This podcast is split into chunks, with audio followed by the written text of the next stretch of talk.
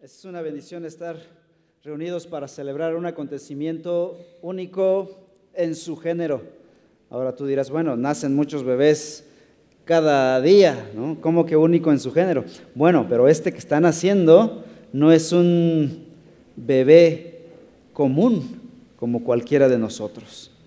Este es Dios haciéndose hombre en la persona de Cristo Jesús. Eso lo hace fuera de serie, un evento sui generis, único en la historia. La Navidad, la palabra latina nativitas, tiene que ver con nacimiento, significa nacimiento y tiene que ver con el nacimiento de Jesús.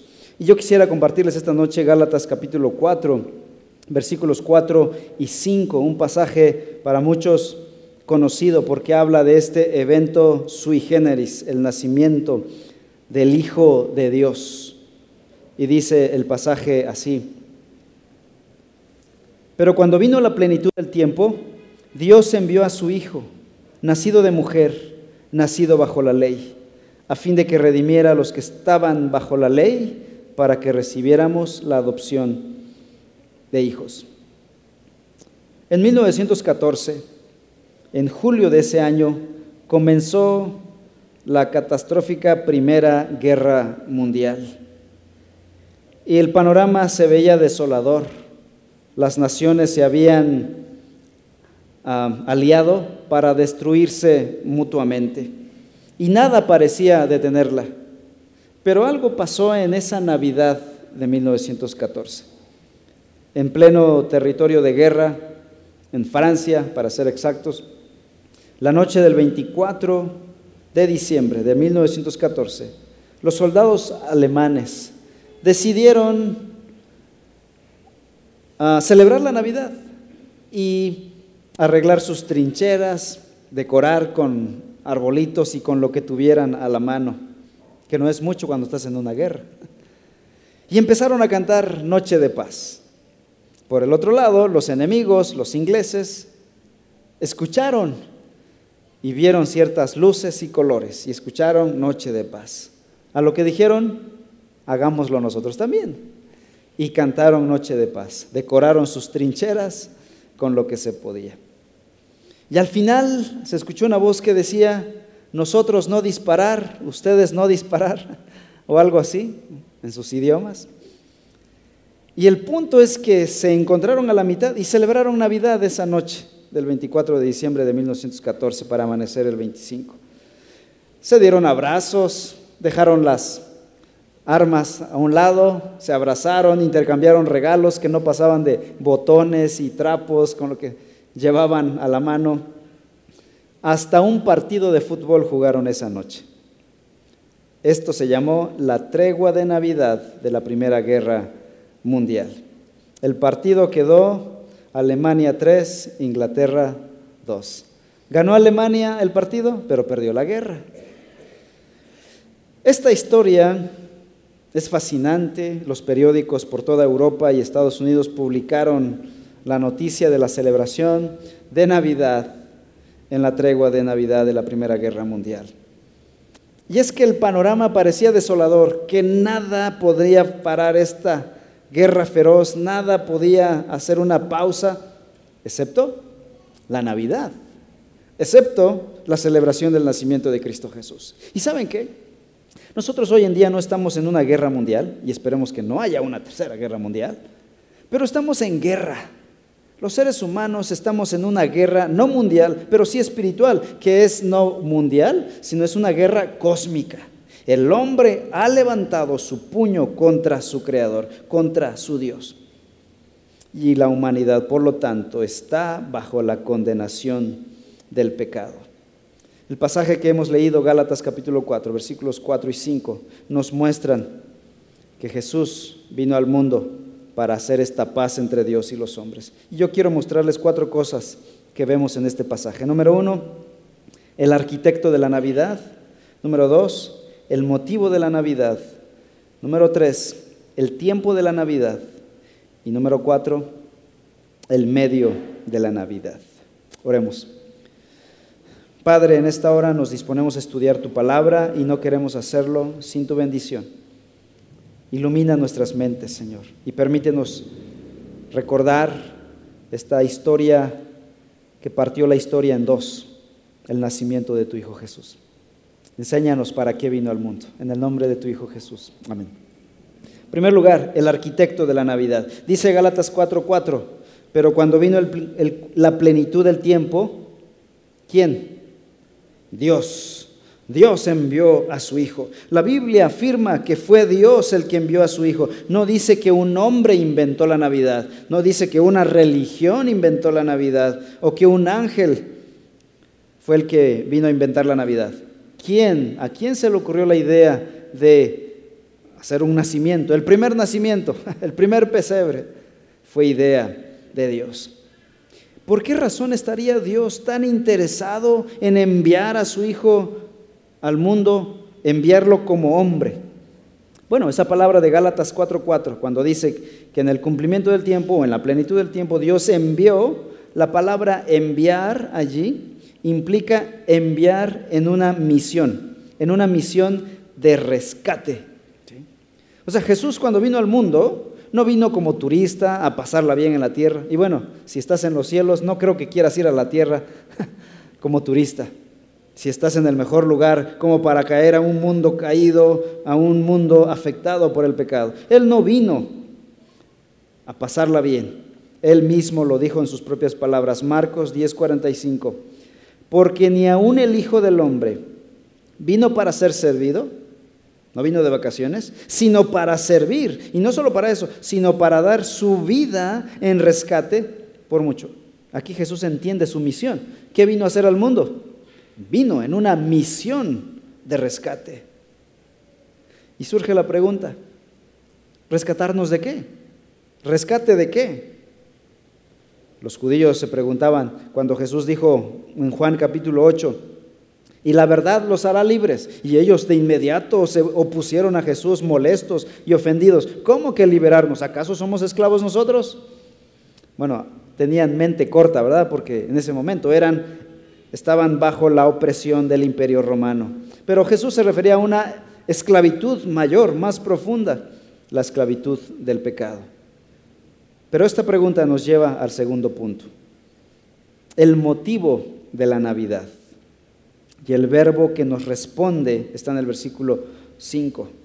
Gálatas 4, 5 dice, a fin de que redimiera. Dios envió a su Hijo en una misión de rescate para rescatarlos. Y dice, a fin de que redimiera a los que estaban bajo, bajo la ley, bajo el yugo de la ley que te dice, si no haces esto estás condenado. ¿Y quién puede decir, yo ya lo hice y por lo tanto no estoy condenado? Todos estamos bajo la condenación de la ley de Dios. Todos hemos pecado delante de Dios. La humanidad está en guerra con Dios, por lo tanto está bajo condenación eterna. Romanos lo explica claramente. El capítulo 3 de Romanos, versículo 23 dice que por cuanto todos pecaron, no alcanzan la gloria de Dios. Siempre quedamos cortos, siempre estamos cortos. Nunca el mejor de nosotros, el hombre que pudiera ser el más santo, el más espiritual del planeta, no puede alcanzar la gloria de Dios. Siempre queda corto. Romanos 5:12 nos habla de dónde viene este pecado, cómo se introdujo al mundo. Y dice la palabra de Dios así. Por tanto, tal como el pecado entró en el mundo por medio de un hombre. Y por medio del pecado no solo entró el pecado, entró también la muerte. Así también la muerte se extendió como epidemia, como pandemia a todos los hombres, porque todos pecaron, todos hemos pecado, todos estamos bajo la maldición del pecado. ¿Cuándo comenzó esto? ¿En qué momento se introdujo? Porque Pablo dice que el pecado entró, en tiempo pasado, verbo en tiempo pasado. Génesis capítulo 3 nos dice la escritura que Adán y Eva fueron engañados por el enemigo, por Satanás, quien, se, quien poseyó a una serpiente que era astuta, la cual le habló a Eva y Eva a Adán, y los dos escucharon la voz de Satanás, traicionando a su creador, a su Dios, obedeciendo a esta voz extraña, ajena, alienígena, externa. Pecado es desobedecer a Dios y obedecer a Satanás. Porque ¿a quién le debe obediencia el ser humano? A Dios, a su creador. Si somos creación de Dios, somos propiedad de Dios. Entonces, obedecer a una voz ajena es alta traición, desobedecer a Dios. Y desde aquel momento la humanidad se ha sumido en el pecado. Vean cómo pinta el apóstol Pablo, inspirado por el Espíritu Santo, un cuadro de la humanidad caída en su peor momento. Romanos capítulo 1. Ven lo que dice versículos 28 en adelante. Y así como ellos, hablando de los hombres, la humanidad en general, no tuvieron a bien reconocer a Dios, Dios los entregó a una mente depravada para que hicieran las cosas que no convienen. Y en el versículo 29 empieza, empieza una lista de esas cosas que no convienen, pero que el hombre las hace. Están llenos de toda injusticia, maldad, avaricia y malicia, llenos de envidia, homicidios, pleitos, engaños y malignidad son chismosos, detractores, aborrecedores de Dios, insolentes, soberbios, jactanciosos, inventores de lo malo, desobedientes a los padres, sin entendimiento, indignos de confianza, sin amor, despiadados. Y Pablo podría decir, la lista no termina aquí, etcétera, etcétera, etcétera. Pero me voy a echar un libro de esta lista.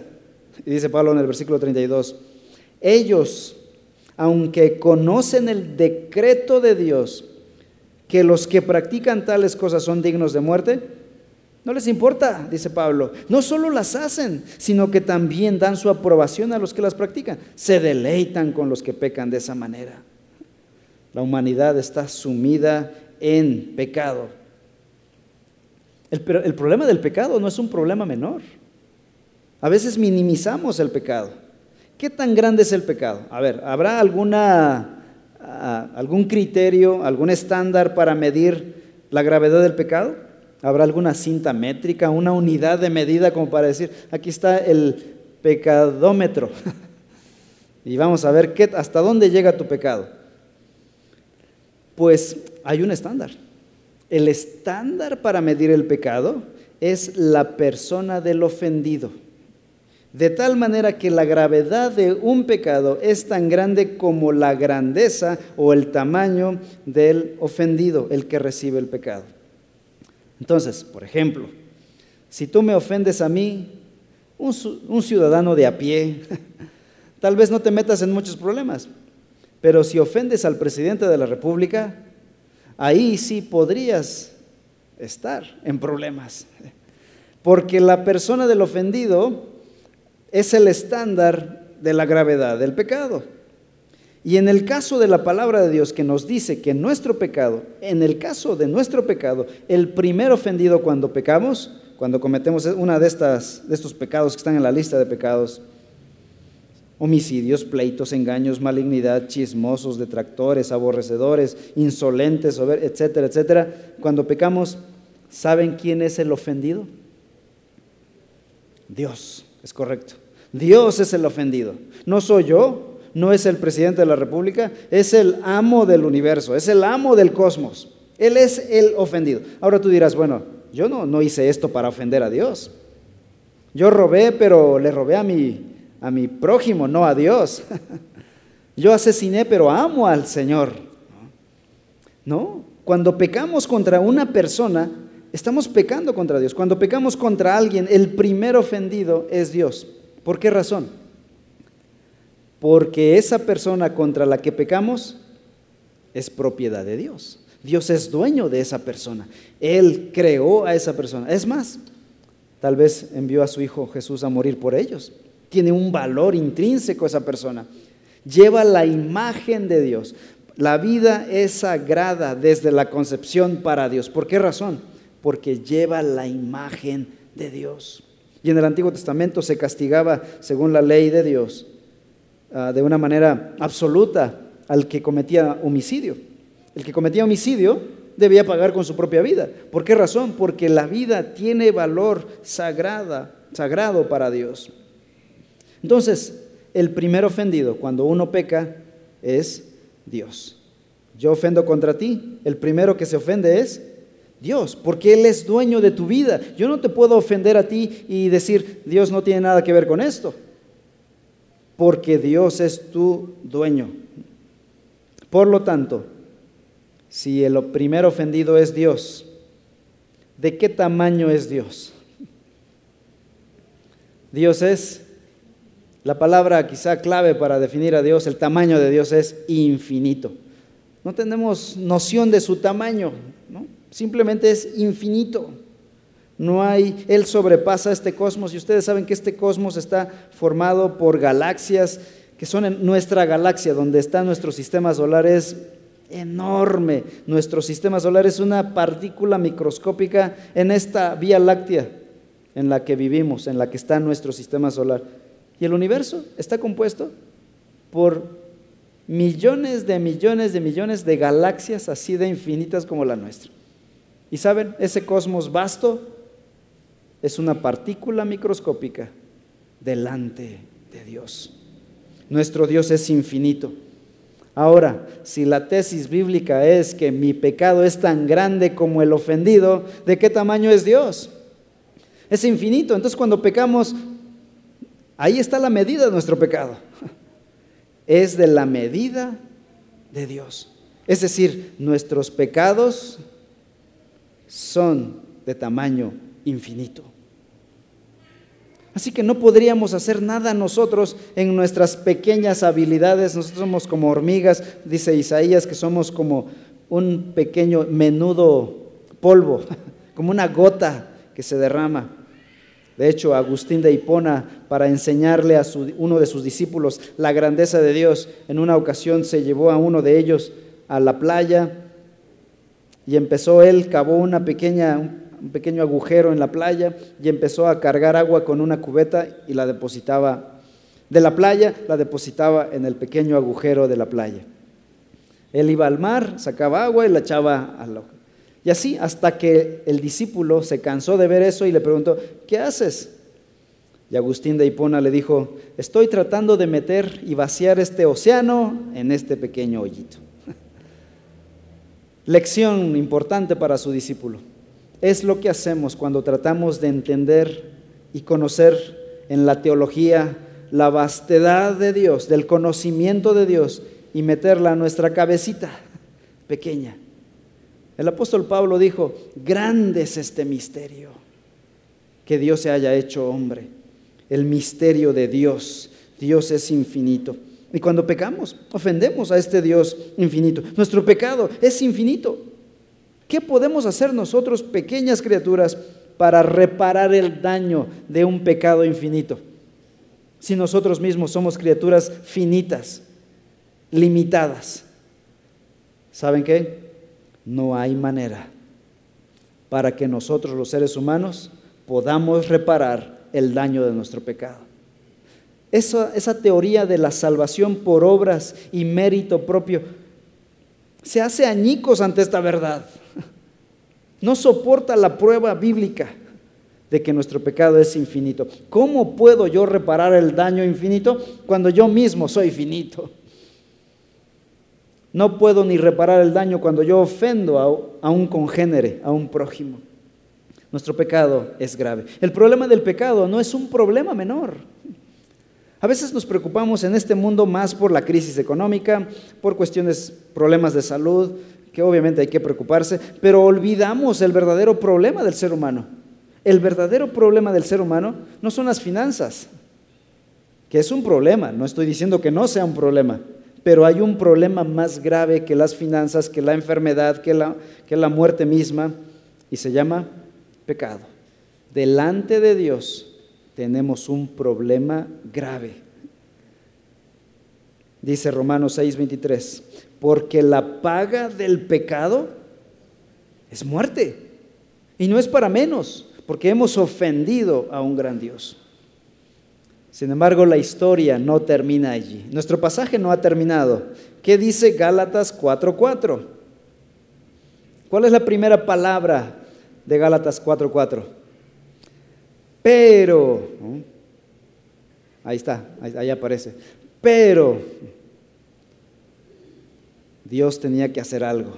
Y Dios era el único que podía intervenir al hacerlo. Y esto nos lleva a nuestro tercer punto. el tiempo de la Navidad en el cumplimiento. Cuando no había esperanza para la humanidad, aparece el gran pero divino. Gálatas 4:4. Pero cuando vino la plenitud del tiempo, Dios envió a su Hijo a fin de que redimiera a los que estaban bajo la ley para que recibiéramos la adopción de hijos. Así como los soldados ingleses y alemanes recibieron un rayo de esperanza aquella noche de Navidad de 1914, así la humanidad hoy en día y desde que Cristo vino recibió no un pequeño rayo de, luz, no un pequeño chispazo de esperanza, sino un cometa de luz. Esta luz incandescente que vino a alumbrar este mundo en tinieblas. Juan 1.9, aquella luz verdadera que alumbra a todo hombre, venía a este mundo.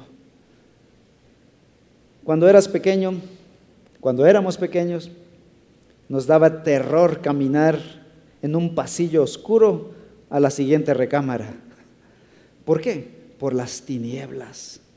El ser humano, antes de la venida de Cristo, nuestro universo, nuestro mundo estaba sumido en las tinieblas del pecado. Pero Dios envió a su Hijo Jesús a la luz, a iluminar nuestro mundo, nuestra oscuridad. Tu alma estaba en tinieblas, en tenebras, como dicen los latinos. Dios envió a su Hijo Jesús. Dios lo hizo. Es decir, el que fue ofendido. Digo, cuando tú y yo recibimos alguna ofensa, nuestra naturaleza pecaminosa dice, yo ir a pedir perdón al que me ofendió, ni loco. Es más, ni siquiera perdonamos aunque nos vengan a pedir perdón. Pero ¿qué hizo Dios? El que recibió la ofensa, la alta traición de los humanos cuando escucharon la voz de su archienemigo, Satanás, y traicionaron a Dios. Dios no mandó un fuego, un rayo de fuego desde el cielo para aniquilar a Adán y Eva, sino que descendió para disciplinarlos, pero también para darles una promesa y les dijo, un día enviaré a un hijo tuyo para que venga a derrotar a tu enemigo a darle un golpe en la cabeza a Satanás. Dios tomó la iniciativa. El enemigo, el que había sido ofendido, él tomó la iniciativa para rescatarnos. En lugar de destruirnos, planeó un rescate para nosotros. Con razón el apóstol Pablo, Romanos 5.8 dice, pero Dios demuestra su amor para con nosotros, sus enemigos, en que siendo aún pecadores, Cristo murió por nosotros. Juan 3:16, pasaje muy conocido. Porque de tal manera amó Dios al mundo que dio a su Hijo unigénito, para que todo aquel que cree en Él no se pierda, sino que tenga vida eterna. La razón de la Navidad es la cruz. Cristo nació en un pesebre para poder morir en la cruz. Se hizo hombre para poder morir por los hombres. Gálatas 4:4, repito la lectura, pero cuando vino el cumplimiento del tiempo, en ese momento Dios envió a su Hijo Jesús. Y es que desde la antigüedad Dios ya le había dicho a Adán y Eva y a sus descendientes que habría de venir un Salvador, un Mesías. Y cuando Cristo Jesús vino, él mismo dijo, el tiempo se ha cumplido en Marcos 1.15. Pero ¿por qué vino tan tarde Jesús? La caída de Adán y Eva ocurrió en Génesis capítulo 3 y el nacimiento de Jesús ocurrió cinco mil, seis mil años después de la tragedia de Génesis 3. ¿Por qué tantos años tardó en venir Jesús? Bueno, de entrada el pasaje nos dice que cuando fue el momento propicio, en el cumplimiento del tiempo, en el momento ideal, Dios sabía por qué. Dios se tardó en un sentido para que la humanidad experimentara la gravedad del pecado. ¿Qué hubiera pasado si al otro día hubiese venido el Salvador, allá en Génesis 3? Adán y Eva no habrían experimentado la gravedad del pecado y no, habían no hubiesen anhelado la venida de un redentor, de un Salvador. No habrían sentido su estado de desesperación, no habrían experimentado su necesidad de un Salvador. Así que el Hijo de Dios vino a la tierra en el momento oportuno, cuando la humanidad clamaba, ¿quién podrá salvarnos? No se adelantó y no se atrasó. Y el punto cuatro, el medio de la Navidad. Dice Gálatas 4, versículo 4, que Jesús se hizo hombre al nacer de una mujer. Ese fue el medio de Dios de traer a su Hijo Jesús al mundo. Dios envió a su Hijo por medio de una mujer, María. Para poder adquirir la naturaleza humana, debía nacer como cualquier otro ser humano. Obviamente este sin pecado, ¿verdad? Permítame leer Filipenses capítulo 2, versículos 5 al 7. Filipenses 2, 5 al 7.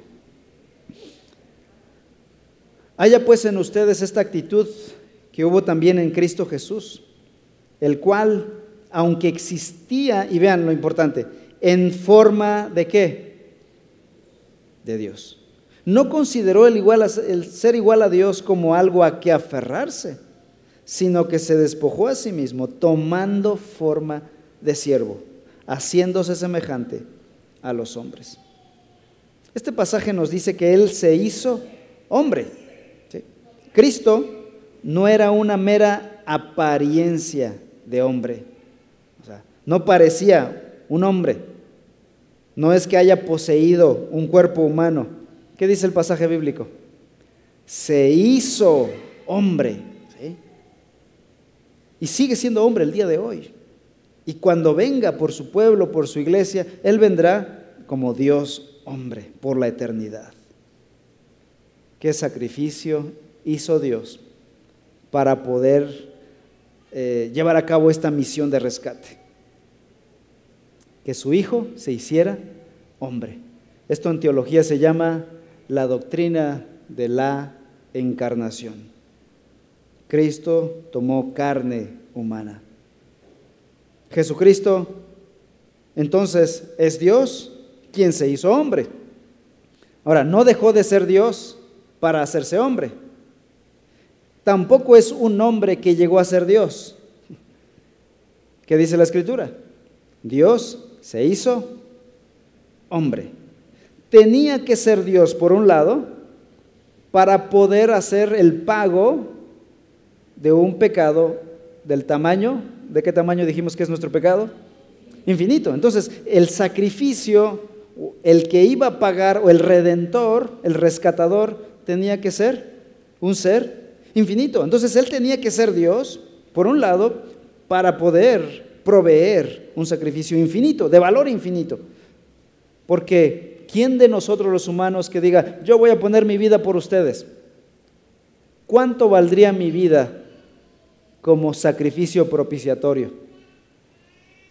No valdría ni un centavo. No pagaría yo ni un pecado de alguna persona. Mi muerte, la muerte de una persona, es, puede ser un mártir, puede ser un, alguien que se arriesgó por otra persona, pero de ninguna manera podrá pagar el pecado de alguien. Así que este sacrificio tenía que ser divino para poder pagar un pecado de tamaño divino. Pero también tenía que ser, por el otro lado, tenía que ser hombre. ¿Por qué razón? Porque los pecadores son hombres, ¿sí? no son ángeles. Se hizo hombre porque los pecadores son hombres. Por otra razón, por otro lado, es que Jesús, si no se hubiese hecho hombre, no hubiese podido morir. Dios no muere. ¿Quién podría asesinar a Dios? ¿Quién podría cometer teocidio?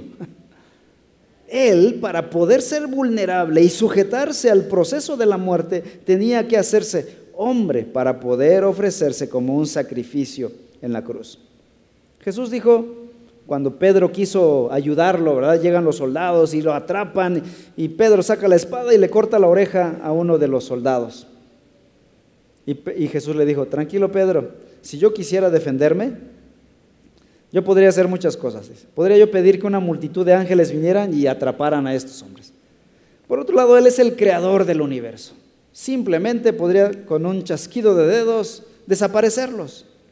Pero Él se sujetó a estos hombres malvados para ser crucificado y llevar a cabo el plan de redención de nuestros pecados.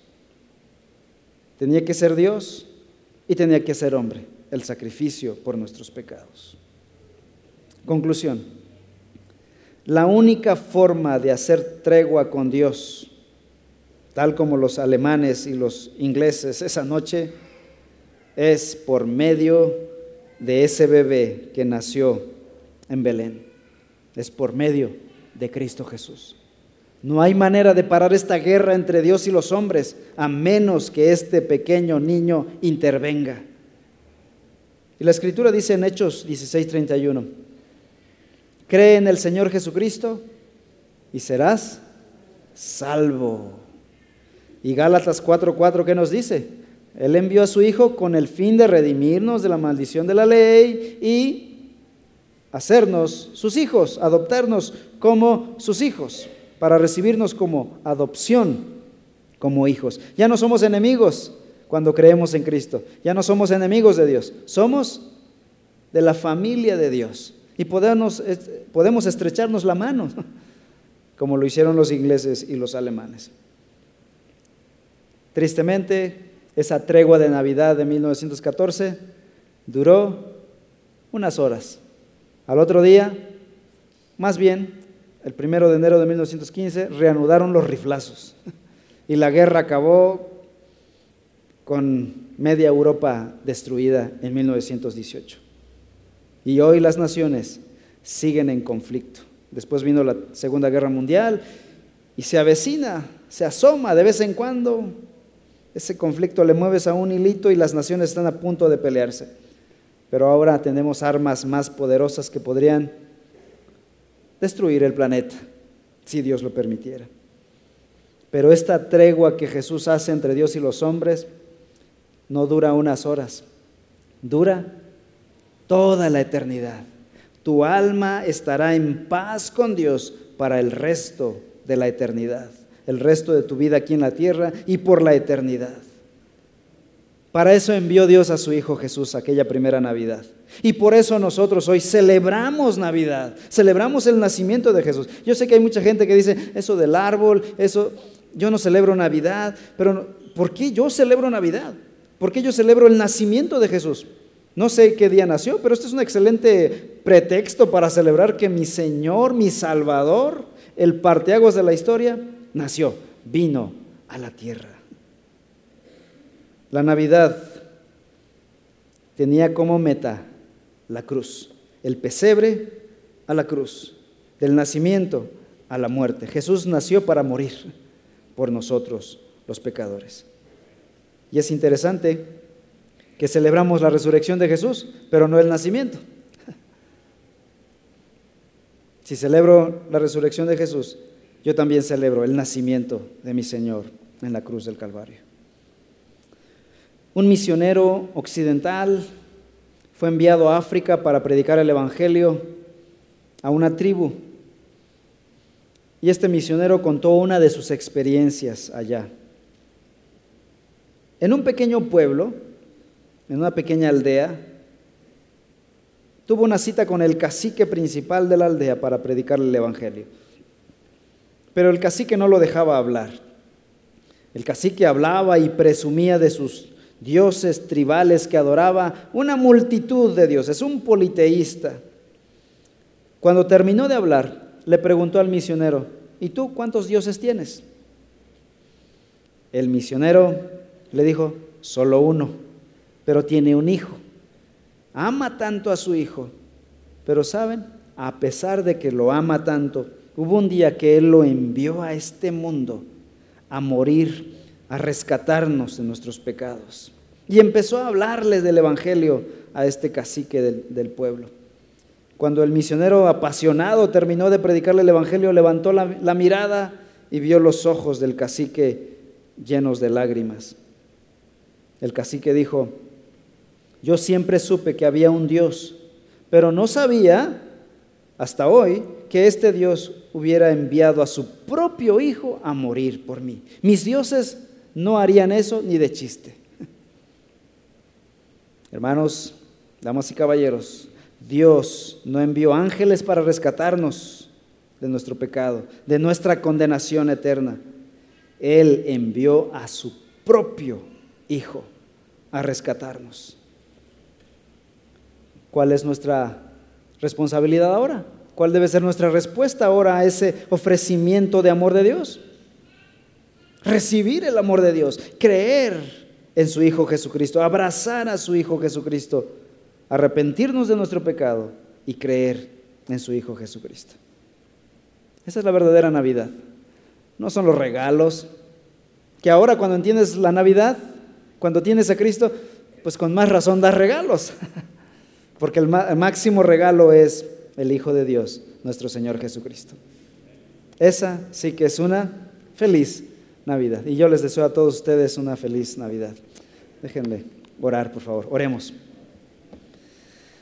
Padre Celestial, en esta hora estamos asombrados delante de ti por ese maravilloso evento. Lo único que podía darnos paz delante de ti, reconciliarnos contigo, hacer una tregua contigo, una tregua eterna, sería el sacrificio de tu Hijo Jesús el sacrificio en la cruz.